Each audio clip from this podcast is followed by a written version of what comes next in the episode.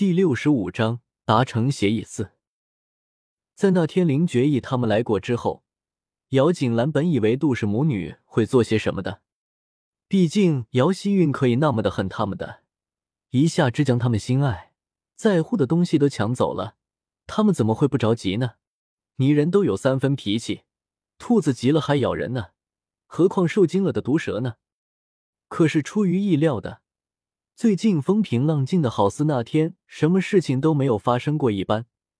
躺在贵妃椅上，看着头顶蓝的好似是水洗过一般的天空，却不知道后面堆积了多少层的乌云，而白云之后的淤积的暴风雨会有多么的猛烈。小姐，玲珑和白嬷嬷等人站在姚锦兰的身旁，看着慵懒躺在贵妃椅上的小姐，眉头却总是轻微的皱着。不明白，现在国公府一切都已经归于平静了，夫人也不敢随意的欺压小姐和少爷了。可是为什么小姐还是不快乐？嗯，没有睁开眼睛。姚锦兰扬眉，对玲珑的话表示疑惑：“小姐，为什么到了现在你还是不开心呢？”玲珑真的表示不理解。为什么现在小姐在国公府的地位可以说已经是发生了天翻地覆的变化？府里老夫人宠爱小姐和少爷，国公爷和夫人虽然不喜欢小姐，不过却也不能随便的为难了。玲珑虽然不聪明，可是也不笨，尤其是对于一直都非常关心在乎的姚锦兰，她的一举一动虽然不能完全明白意思，不过也能猜出个一二。开心。姚锦兰不知道现在的自己还能拥有这个东西吗？玲珑，你还记得那天杜氏在听南希先生宣布我和林觉意的婚事儿，将警句收归门下的时候，他是什么表情吗？有些事情发生过就是发生过，破碎了的东西，即使是修补好了，也会有碎裂的痕迹。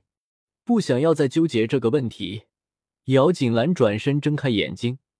看着面前的玲珑和白嬷嬷，若有所思的问道：“姚锦兰的转换太快，玲珑一时还有些转换不过来，神色呆滞的看着面前的自家小姐，直到白嬷嬷在身后不断的拉扯下回过神来。小姐在问话呢，发什么呆呀？”其实白嬷嬷对于姚锦兰身边只有玲珑一个贴心的丫头是不太忙满意的，一个国公府嫡女怎么能才一个丫头服侍呢？而且这个玲珑虽然对小姐足够忠心，不过却缺少了一些机智灵敏，这样是不够的。这个时候，姚锦兰摆明了是在亲自调教玲珑，白嬷嬷自然是希望玲珑能够好好的接受调教，毕竟这样对姚锦兰的以后才能更好的帮助主子。白嬷嬷和小姐的视线都停留在自己的身上，这个认知让玲珑的心里有些紧张。脑子里快速的，却有些杂乱了的回忆了一下那天的情形，有些犹豫着开口。那天夫人的脸色很惊讶且难看，表示这个事情出乎了他的意料，而且他应该是不希望小姐和世子结婚，而且也不希望景句少爷被南溪先生给收为弟子的。很好，在玲珑说完话的同一刻，姚景兰就快速的给出了评价，同时低下头。停顿了一下之后，才继续问道：“面对自己不希望发生的事情，玲珑，如果是你，你会怎么做呢？”姚锦兰的话一下子就让玲珑的脸色瞬间就变了。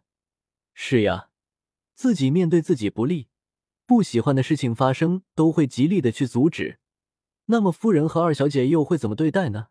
想必一样会阻止吧，而且用的方式还会非常狠厉。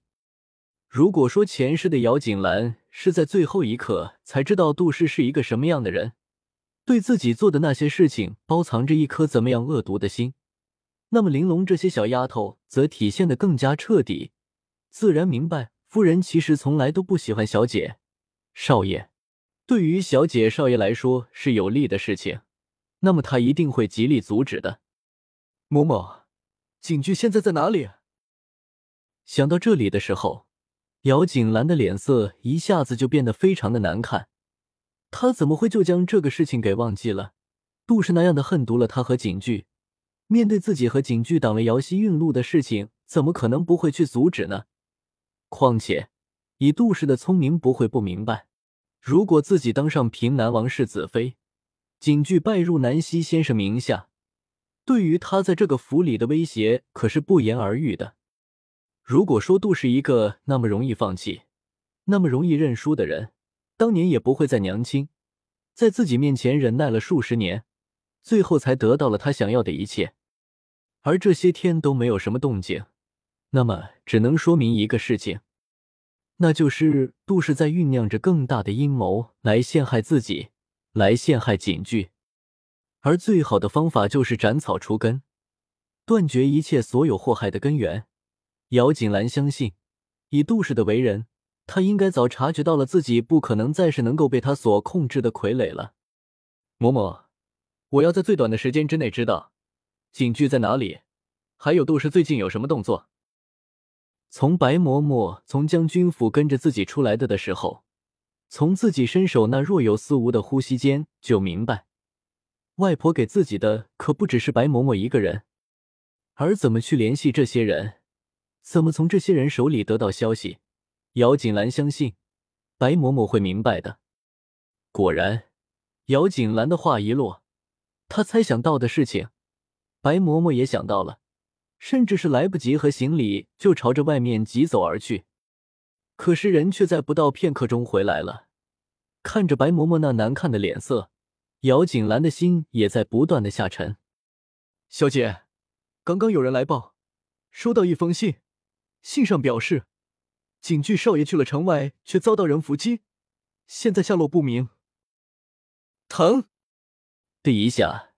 姚锦兰瞬间就从贵妃椅上站起来，眼睛瞪得大大的，带着一丝阴冷嗜血的味道。景巨少爷，玲珑惊呼了一声，看着姚锦兰，却不知道自己可以说什么。嬷嬷现在就跟我走，去城外。前世姚希韵的诅咒，景巨死的时候的样子，还有前几天晚上不停重复的那个噩梦。让姚景兰连一刻都不能再等待，抬步就想要朝着外面走去，可是还没有走过三步，就被白嬷嬷给拉住了。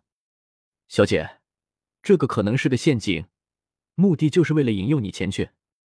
白嬷嬷有这样的想法并不奇怪，因为这次小姐和景巨少爷的事情，如果都在今天晚上成功了，那么将会对杜氏产生巨大的威胁，而要将这个威胁给铲除。现在就是最后的机会了。如果他是杜氏的话，那么现在他也会和杜氏做一样的事情。虽然担心姚景句，不过白嬷嬷却也不希望这个时候姚景兰自己前去送死，故此拉住了姚景兰。那么又怎么样呢？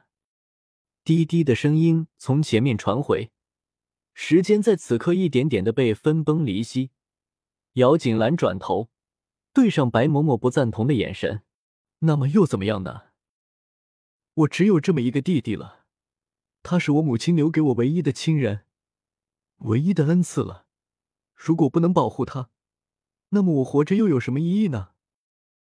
这一刻，姚锦兰的眼神深邃漆黑，黑黝黝的一片，却带着嗜血、残忍、决绝的光芒，整个人好似是从地狱里走出的使者。带着死亡的气息，让人不寒而栗。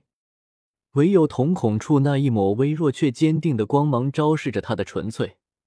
这样的黑暗，只是为了心中那不可动摇的守护而已。如果一个人连最后的守护都没有了，那么彻底沦落黑暗又有何妨呢？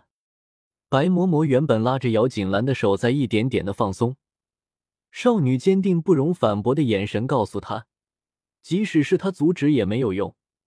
因为今天无论是谁在这里，他的决定都不可能会改变的。那么，老奴陪着小姐一起去。白嬷嬷放开了姚锦兰的手，上前一步走到姚锦兰的身后，表示与之同去。玲珑看着姚锦兰和白嬷嬷那神色严肃凛然的样子，也知道事情紧急，大声出口表示自己也要去。玲珑，你留在这里。玲珑足够忠心，可是到底天性善良。可是面对真正生死抉择的时候，这样的善良是会要人命的。如果说玲珑最终会因为这个善良而失掉性命，那么姚锦兰宁愿她现在就将这个东西给丢掉。国公府里不大，姚锦兰带着身边的人出去的消息很快就传入了杜氏和姚希韵的耳朵里。娘，你安排的人没有问题吧？姚希韵站在杜氏的面前，有些不放心的问道。这几天，他无时不刻的都在想着怎么将姚锦兰给置于死地，而且要死的特别难看那种。到了那个时候，姚希韵还想要看看姚锦兰那个贱女人还敢不敢抢走自己的东西。如果没有了姚锦兰挡在前面，相信林世子眼中会有自己的倒影吧。因为那天游船上，姚锦兰与林觉意说话在先。所以姚希韵一直都认定，是因为姚锦兰在林觉意的面前说了自己的坏话，所以那天林觉意会那么对待自己。